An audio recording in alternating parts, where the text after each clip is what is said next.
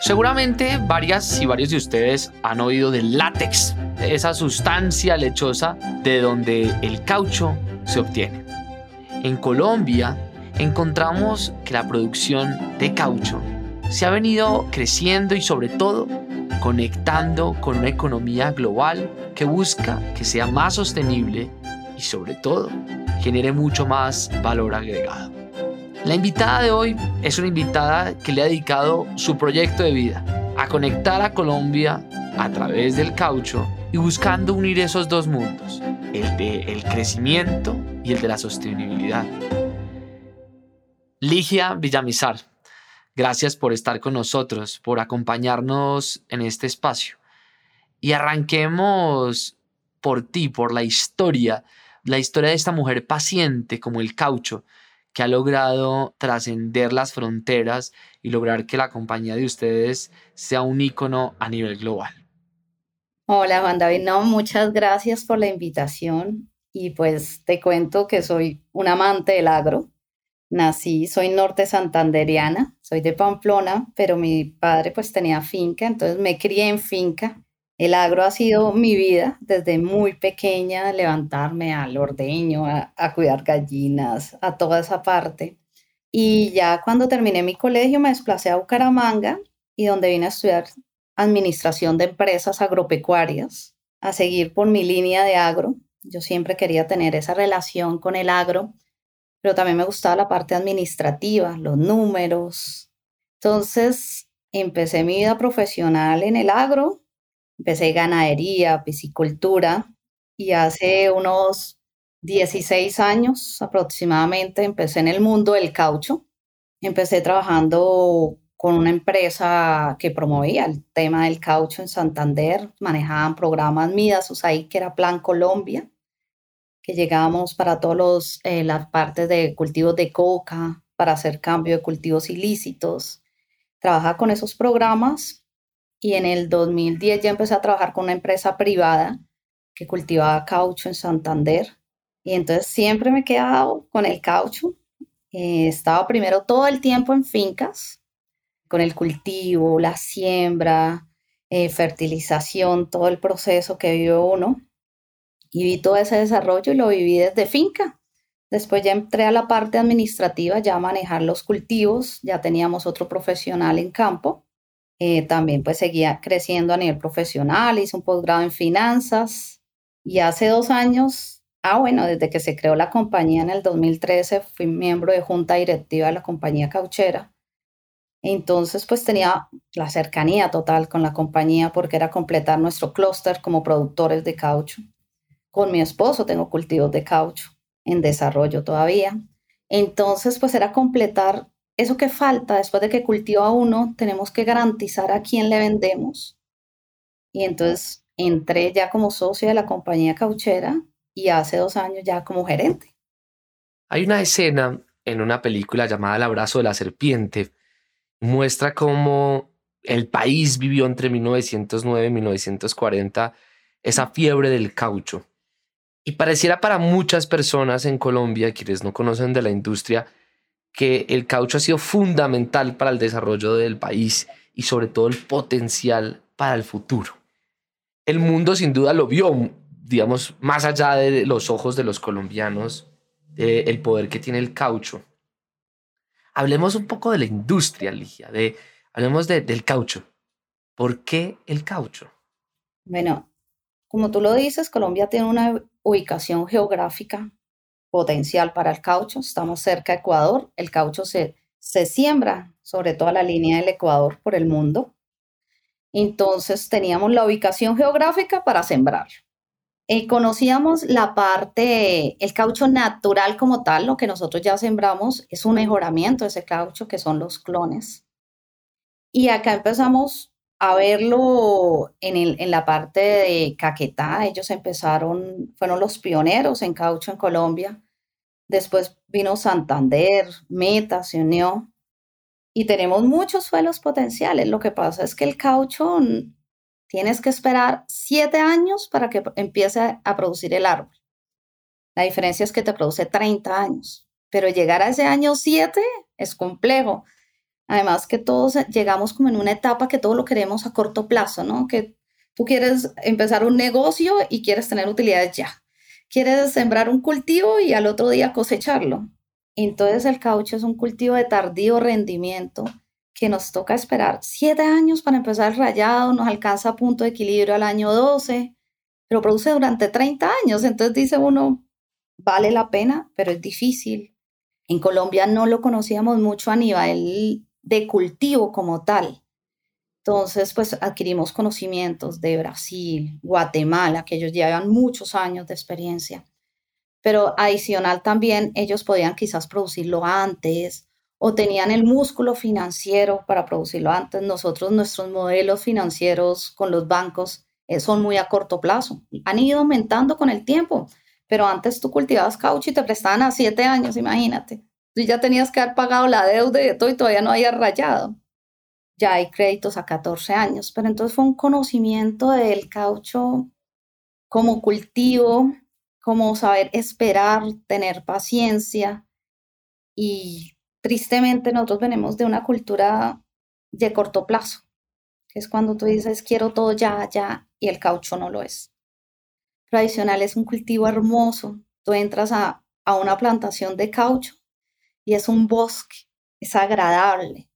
Tú estás en temperaturas de Magdalena medio y dentro del cultivo del caucho estás a 4 o 5 grados por debajo, porque la sombra que hacen esos cauchos es bonito. O sea, trabajar en caucho adicional que es un buen negocio, es un trabajo agradable. ¿Que tiene sacrificios? Sí, porque tienes que levantarte temprano para que el, árbol produzca más lates, pero es hermoso. Es trabajar con la naturaleza en pleno. El caucho es un mundo incomprendido. Durante más de 100 años ha estado en el mundo. Sus usos los hemos tenido todos los seres humanos. Pero hay muchos mitos alrededor del impacto del caucho en la economía. Hay gente que desconoce el número de empleos que genera y tampoco conoce cómo ha logrado convertirse en un producto sostenible para el medio ambiente. Todo cultivo que pueda ser amigable con el medio ambiente es sostenible y es bueno. ¿Qué significa? El caucho es un árbol y como tal hace su proceso de fotosíntesis. En la fotosíntesis hace todo el proceso de respiración que coge la parte de carbono, lo procesa, lo vuelve oxígeno. Es un árbol como tal. Lo que pasa es que nosotros tenemos sectores, una cosa muy diferente, cambiar un bosque protector por un cultivo de caucho en una zona que no debe ser, a cambiar rastrojos o cultivos en alguna vez que fueron fincas abandonadas y por el mismo violencia en su temporada, todo lo que es Magdalena Medio, fueron potreros que se abandonaron y ahorita están con rastrojos altos y se puedan reemplazar por un cultivo de caucho que va a garantizar en ese sector trabajo durante 30 años, donde vas a cambiar toda el área de influencia de ese cultivo. Para las familias que quieran trabajar, puede uno empezar a trabajar en caucho, se puede jubilar en caucho y todavía queda la plantación para el hijo. O sea, es a largo plazo, o sea, es, es todos los cultivos de tardío rendimiento o cualquier cultivo agro que tú manejes correctamente y respetes a la naturaleza como tal, va a ser sostenible, amigable, va a cumplir todo lo que cumple el agro. Ligia, hablemos de la generación de empleo en el caucho. ¿Por qué genera empleo? digamos, ¿por qué no es un producto, digamos, que solamente cinco se benefician, sino muchos se benefician? Y quiero que ahí nos lleves y nos puedes llevar a entender esa cadena a donde llega el caucho y por qué tiene tanto impacto en la generación de empleo. A nivel de finca, a nivel de proceso de rayado, una persona puede rayar más o menos tres hectáreas. ¿Por qué no más hectáreas o máximo cuatro hectáreas? porque el caucho se raya cada tres días.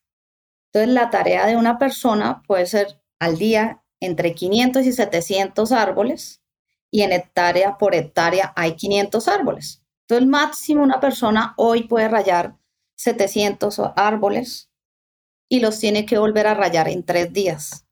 lo que significa que si lo rayó el lunes, lo vuelve a rayar el jueves. Entonces puede tener entre 3 hectáreas a 5 hectáreas rayando lunes, martes y miércoles.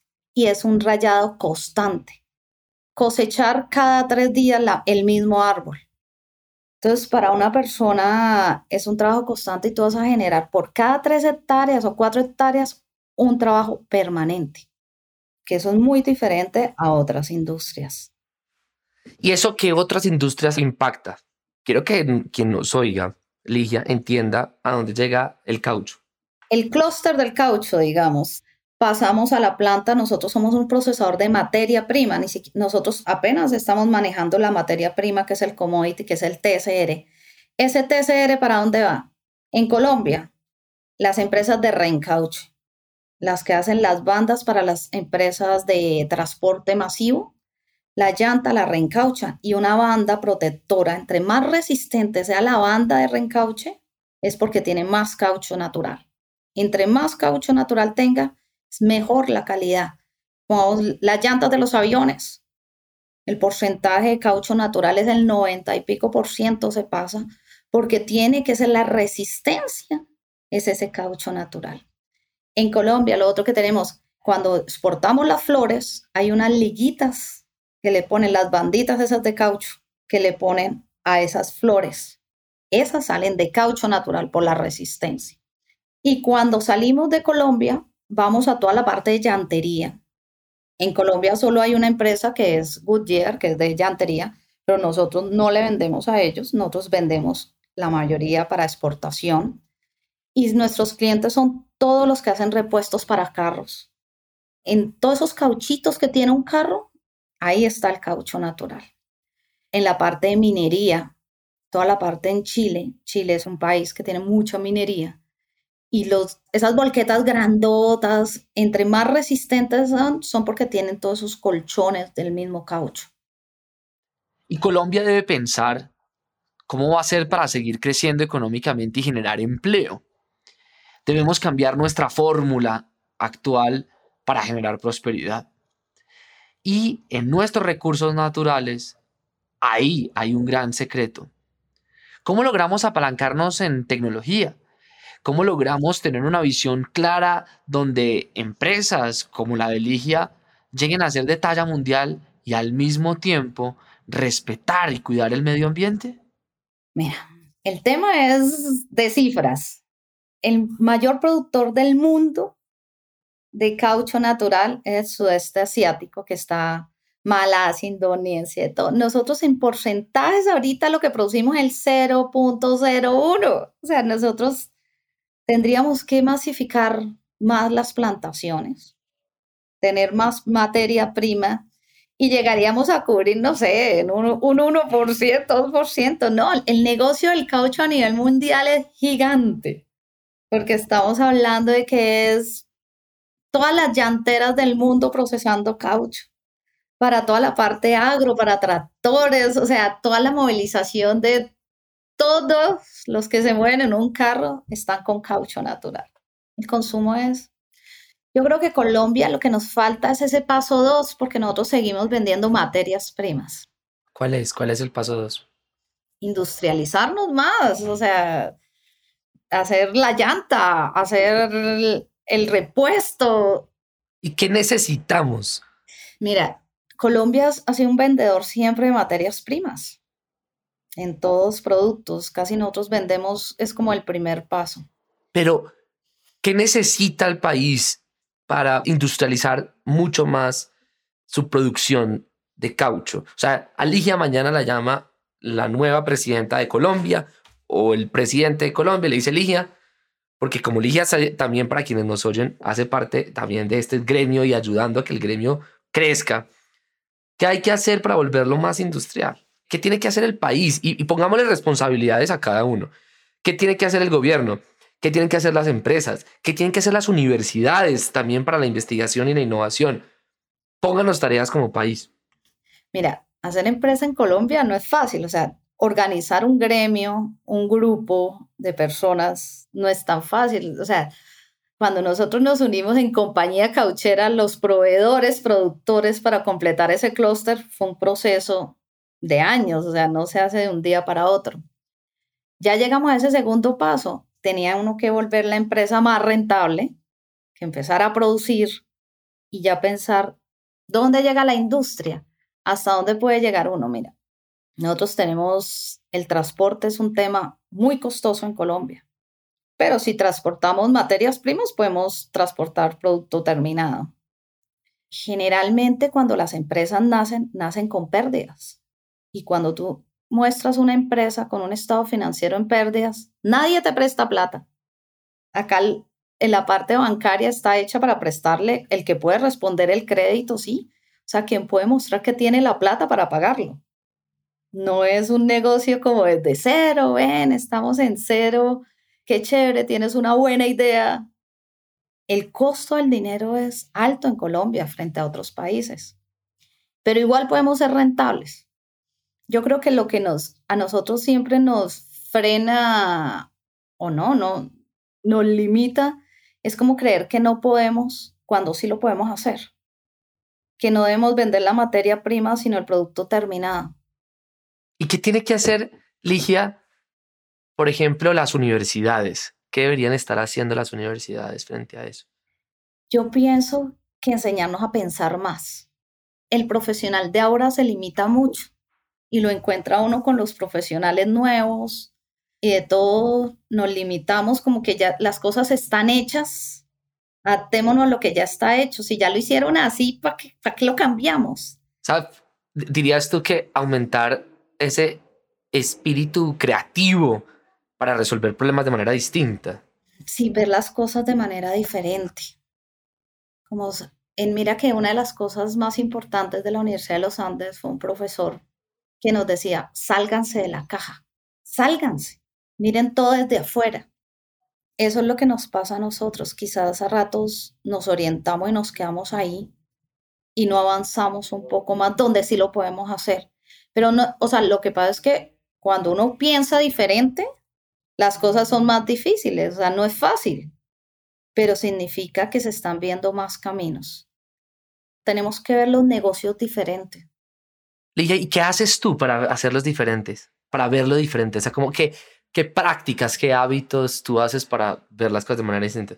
No, era, y lo digo, al principio me costó trabajo. O sea, todos estos programas con ProColombia, el programa de internacionalización, era como, si yo vendo un commodity donde el estándar mundial es que debemos ser iguales, cumplir unas características, ¿cómo puede ser diferente?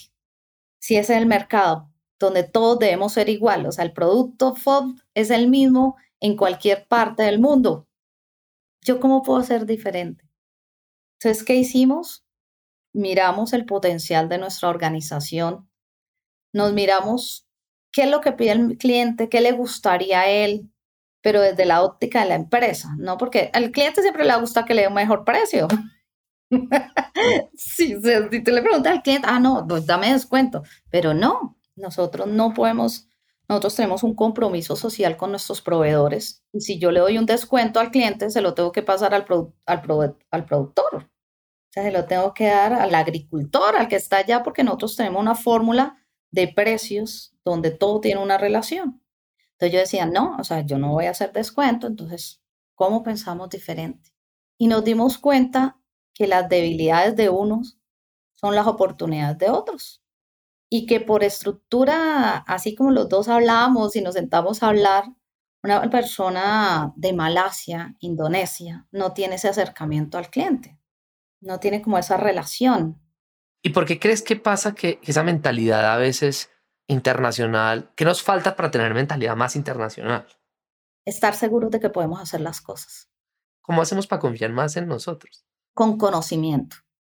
Tú cuando sabes qué tienes, que tu producto, cuando es a nivel de empresa, tu producto es bueno, tú sales con la cabeza en alto, porque te respalda la calidad.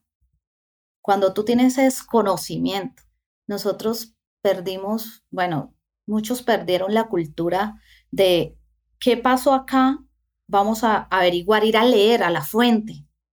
Ya buscamos resúmenes, cómo proceso esto. Y entro a la red y no voy a leer el libro de fondo. O sea, el conocimiento, esto es conocimiento.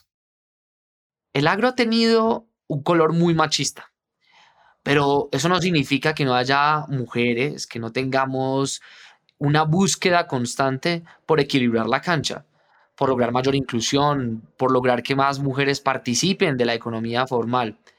Y Ligia es una de esas representantes, porque es una mujer que muestra que se puede salir adelante, que lo importante es contar con unas mentoras y mentores que hacen que el camino sea más llevadero.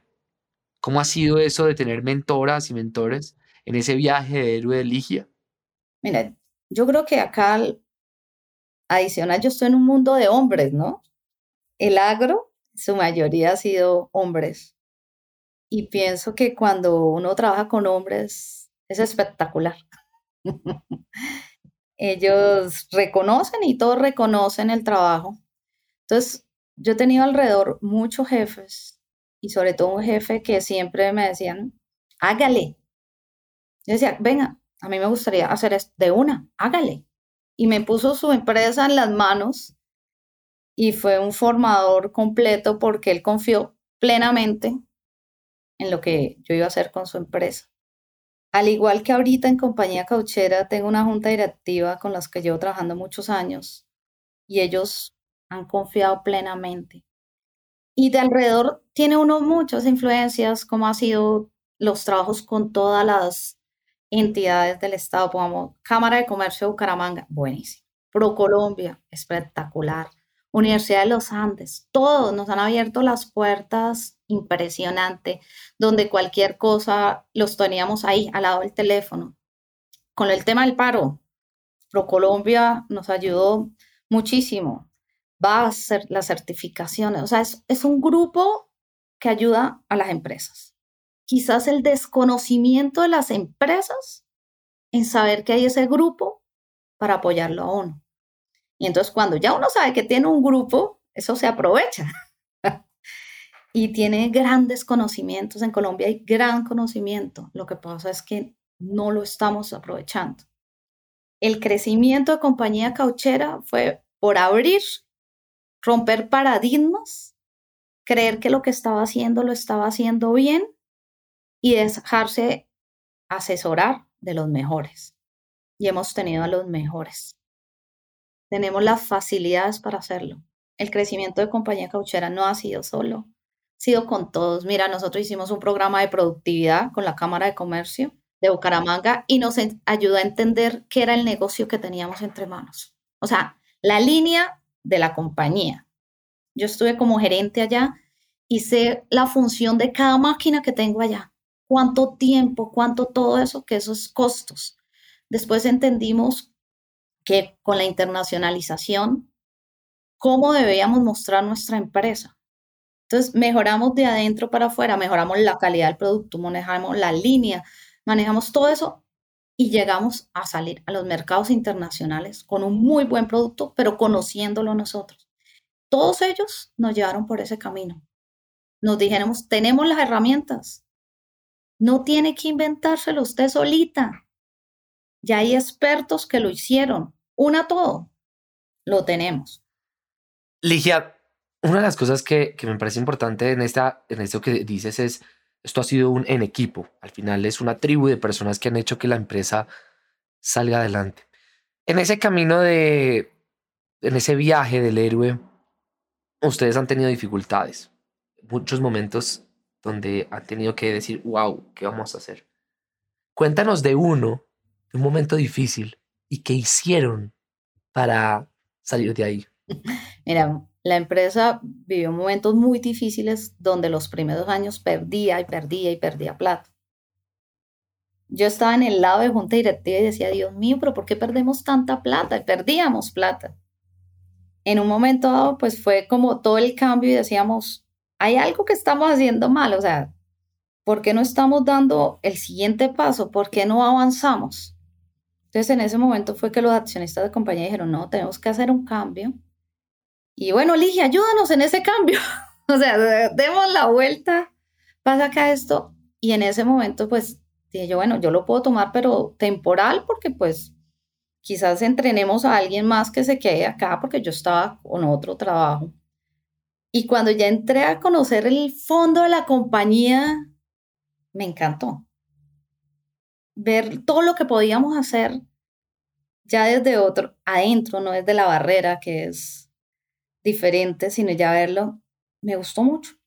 Y al ver que había tantas personas que le podían ayudar a uno, tantas entidades, porque al principio yo decía, no, o sea, yo en la parte industrial cero, Dios mío, o sea, ¿cómo paso de la finca, del cultivo, de administrar el cultivo, de todo, a ver la parte industrial? Y cuando nos enteramos de todos estos programas y empezamos a trabajar con ellos, yo decía, Dios mío, está, o sea, como empresa no, habíamos, no sabíamos ni siquiera qué empresa teníamos. o sea, montamos un negocio y no sabíamos qué teníamos entre manos. Por eso los momentos difíciles se cambian con las experiencias de lo que no debe hacer uno y con el conocimiento y siendo muy claro que todo el tiempo hay que adquirir conocimiento. O sea, no es lo que aprendí hoy, en un año me funciona igual. Quizás sí, quizás no. Entonces tiene uno que estar abierto en todo ese proceso. Pero hacer empresas es muy difícil porque las pérdidas económicas, y cuando tú sales en esas pérdidas económicas, lo que te decía, nadie te presta un peso. Tú muestras estado financiero negativo y todo el mundo dice, chao. Sí, o sea, mira a ver qué haces. O sea, estás, la empresa tuvo momentos muy difíciles a nivel económico. Entonces, todo el clúster se veía afectado para pagarle al agricultor, para pagar todo, porque venían pérdidas. Y fueron momentos para la empresa decir, eh, ¿será que la embarramos? Ahora, no sé, ¿qué hacemos? Tenemos un activo altísimo, pero no hay plata con qué pagar. Ligia, ¿y por qué es tan importante el acceso? O sea, me has contado de los de tres tipos de capital. Acceso a capital social, redes de personas que han apoyado, capital cultural, han tenido acceso a conocimiento. Y ahorita me hablas del capital económico, donde han tenido dificultades en algunos momentos para eso. ¿Qué tiene que hacer Colombia para, digamos, cuál ves tú que es como el punto de quiebre para poder que las empresas crezcan y tengan acceso a capital económico? Mm, es un tema bien complejo, porque eso ya es casi una política de Estado donde debe decir que ciertas empresas, así como en algún momento sacaron que toda la parte de economía naranja iba a tener unas tasas de flexibilidad, de tener eso, debía ser general. O sea, la política de Estado debería ser generar empresa. O sea, hacer el, el acompañamiento completo. Después de que la empresa la alcanza en un punto, porque es entendible que yo no voy a poner capital donde no veo un futuro, pero después de evaluar esos riesgos, sí debe entrar un bancoldes a aportar eso a los exportadores, entrar para los que no son exportadores, sino son productores nacionales, entrar después de que se arregle la empresa. Eso sí, yo no digo suéltenle plata acá a todo mundo porque así no funciona, sino las empresas que ya están organizadas, el Estado debería decir, venga, ustedes ya llegaron a un punto, hay un criterio de varias personas diciendo, ustedes ya alcanzaron un punto de equilibrio, ¿qué necesitan? ¿Necesitan industrializarse más? Le tengo el producto. Es como vernos más allá vernos más industriales y que ese acceso para comprar esa maquinaria, para dar esa, sea fácil para una empresa que lo demuestre, ¿no? Ligia, ya vamos cerrando temas y quiero hablarte de el futuro del país. El 2021 se ha visto como dos uniones. La primera, una pandemia que deja una crisis social y económica profunda, donde desnudó nuestra desigualdad. Y por el otro lado, un oportunismo político de muchas personas en ese contexto de esa crisis. Vimos marchas, vimos voces diciendo que todo estaba mal hecho en Colombia, pero me sorprendió que dentro de eso hay una, una encuesta en la que por primera vez en Colombia los colombianos creen que el sector privado no está haciendo lo suficiente. Y era, siempre la encuesta mostraba una imagen favorable frente al sector privado. ¿Cuál crees tú que es el mea culpa que tiene que hacerse el sector privado frente a esa imagen negativa que están teniendo los colombianos frente al sector privado? Mira, yo sí te digo desde el sector privado, hay responsabilidades que no se pueden transmitir de una persona a otra. ¿Qué significa? Yo como hijo no puedo transmitir la responsabilidad de mi padre al Estado o a la parte privada. Yo como persona no puedo cambiar responsabilidades y el sector privado es el que realmente paga impuestos. Porque acá en Colombia quien genera la plata es las empresas, si llamamos sector privado a las empresas. Para nosotros el tema de pandemia en el sector agro, yo siento que el sector agro fue el que puso la cara para Colombia para toda la pandemia. La alimentación se mantuvo, todos seguimos trabajando en fincas, todos seguimos, nosotros no paramos, el agro en Colombia no paró. En el 2020 nosotros seguimos, nos adaptamos rapidísimo a los cambios de pandemia y seguimos. En el 2022, lo que tú decías del oportunismo político sí nos afectó, que nos pararan vías sí nos afectó, que se nos incrementaran los costos sí fue terrible. Nosotros estamos viendo ahorita todo el incremento de costos de los paros. Y no, o sea, para nosotros el tema de pandemia no fue en la parte privada, yo no puedo hablar por toda la parte privada general, solo en el gremio que estoy, que es un gremio agro, nosotros tratamos todos de hacer las cosas correctamente. Y hacer empresas, así como tú decías en Colombia, no es fácil. La parte de impuestos, tú aquí tienes responsabilidades muy grandes, pero los que las hacemos y asumimos esas responsabilidades, las asumimos bien con nuestros trabajadores, con pagos justos, con nuestros proveedores, con comercio justo, con todas las cosas correctas. Yo creo que para ser patria en Colombia debemos ser correctos, debemos hacer las cosas bien, no ser egoístas ni nada, sino pensar en todos como uno y nos va bien. Ser correcto es lo que genera una mejor empresa o lo que nos genera ser buenos seres humanos es que para hacer los negocios hay que ser decente. Ten por seguro que esos negocios van a salir adelante, con conocimiento, pero decencia. Ligia, ¿cuál es el llamado a los jóvenes, a las personas que están oyendo este, este podcast sobre el país? ¿Por qué, ¿Por qué tenemos que seguir apostando a ser colombianos y colombianas que hacen patria? Colombia es un país hermoso, con todas las capacidades de crecer con gente joven que va a adquirir conocimiento, teniendo claro de que las cosas no son fáciles, pero lo fácil no se disfruta. Las cosas, toda la vida tiene sus altos y sus bajos. La diferencia es que el bajo cada día sea más alto y el alto sea mucho mayor. Que se pueden hacer las cosas, que sean correctos. Que piensen cómo haría el abuelo las cosas la gente de antes era mucho más correcta que ahora. Que piensen bien, cumplan los procesos como son. Sí, que si nos toca hacer una afiliación, hagámosla correcto. Seamos justos con el trabajador. La esencia de la empresa son los trabajadores. Acá a mí a rato me da tristeza de que siempre que uno quiere hacer como una compra o algo, quieren ofrecerle algo a uno. O sea, yo digo, no, no, no. A mí la empresa me paga no necesita uno nada más. En Colombia pueden hacer muchas cosas. Colombia vale la pena y entre todos lo podemos. Lo que pasa es que tenemos que ser, para mí, tenemos que ser honestos. Buena gente. Lo que decían, tú eres buena gente. Eso debe serlo. Ligia, muchísimas gracias por este espacio, por contarnos tu historia, por entusiasmarnos con tu energía, por demostrarnos que las colombianas hacen patria y tú gracias al caucho, nos muestras resistencia, perseverancia por seguir creyendo en esta hermosa tierra llamada Colombia.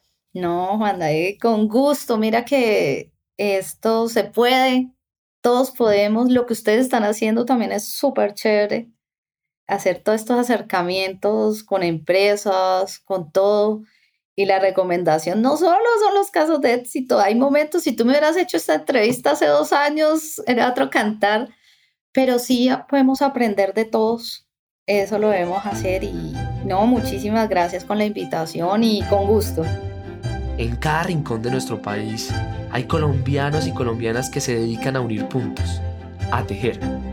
Y cuando me refiero a tejer es porque en cada una de sus actividades logran juntar sueños con oportunidades inversiones, con la generación de empleo para millones de colombianos. Colombianos que hacen patria.